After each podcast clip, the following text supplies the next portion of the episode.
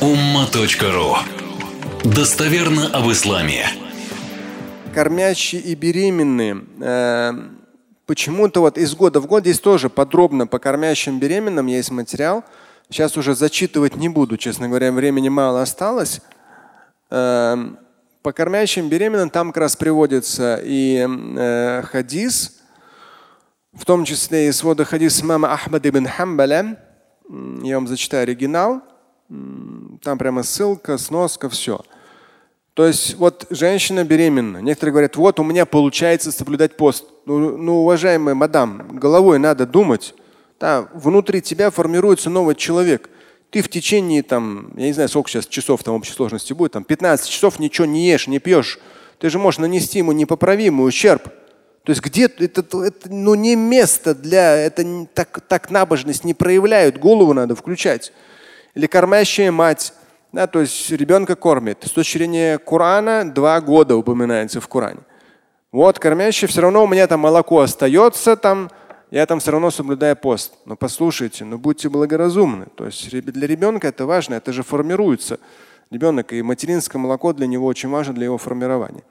На этот счет очень четко и ясно э, пророк алейхиссалам сказал, «Инна Аллаха азза ва джалля вада'a анил мусафир шатр сала вал хамил вал мурда ас-саума».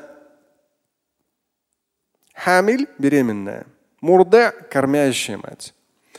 В общем, в хадисе что сказано? Всевышний Творец, Аллах Субхану Тааля, говорит пророк Мухаммад, алейхиссалам, Всевышний снял спутника, путника, обязанность совершения четырех ракетов, то есть шатр, половина, снял обязанность, то есть четырехракетные, два ракета. И далее продолжается. И снял Всевышний Творец обязанность спутника – а также с беременной женщиной, кормящей женщины, саум, соблюдение поста. Путник, да, по путнику, если брать коранический аят, там идет, что лучше, если вы будете соблюдать пост, если вы в состоянии. Да, согласен, я сам тоже бывал как бы в пути порой в Рамадан. То есть, ну, там, при сегодняшних условиях это наоборот. Я сторонник соблюдать пост. Там ну, нету вероятности, что ты нанесешь себе вред своему здоровью. Хотя можешь, пожалуйста, воспользоваться, не вопрос. Но беременная женщина и кормящая мать, она отвечает не только за себя. Она отвечает в том числе за эмбрион, который формируется, или же младенца, который кормится этим материнским молоком. И четко в хадисе, четко и ясно. Здесь подробно эта тема есть, и ссылки есть.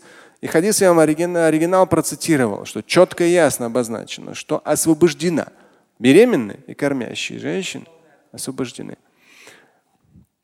Теперь, что касается, э, можно кратенько, там в материале это прописано.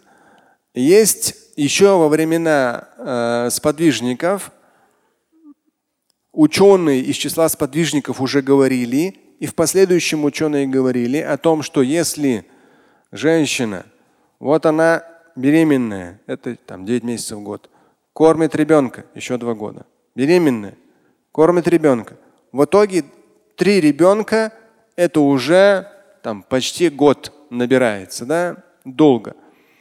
Еще во времена сподвижников было мнение, четко ясного присутствия, здесь я его даю и даю ссылку, о том, что женщина в этой ситуации может прибегнуть к вот той самой искупительной э, фидье, фидье садака. То есть перевести это в деньги, и муж, то есть переводит это в деньги, и в это накопившиеся месяцы разом все это закрывается через фидья садака. Все. И закрыто. И, по, и это не касается месячных и послеродового периода. То есть во время месячных также запрещено, не потому что женщина какая-то там грязная становится, да глупость это. Это из хри... в христианстве такие моменты есть. В исламе такого нет.